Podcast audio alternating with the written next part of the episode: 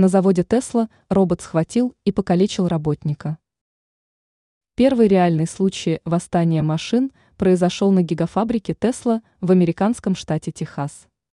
Из-за технической ошибки робот схватил и покалечил работника. Это произошло еще в 2021 году.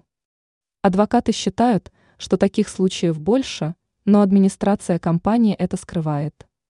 Работник компании Tesla пострадал после нападения робота на гигафабрике в штате Техас, пишет Daily Mail со ссылкой на источники. Как стало известно журналистам издания, в 2021 году из-за технической ошибки робот напал на инженера.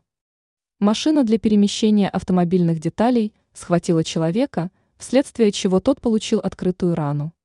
Затем робот испачкал кровью цех. Адвокат, защищающий сотрудников фабрики Тесла, считает, что в реальности таких случаев может быть больше. Администрация умышленно снижает статистику с целью получения налоговых послаблений.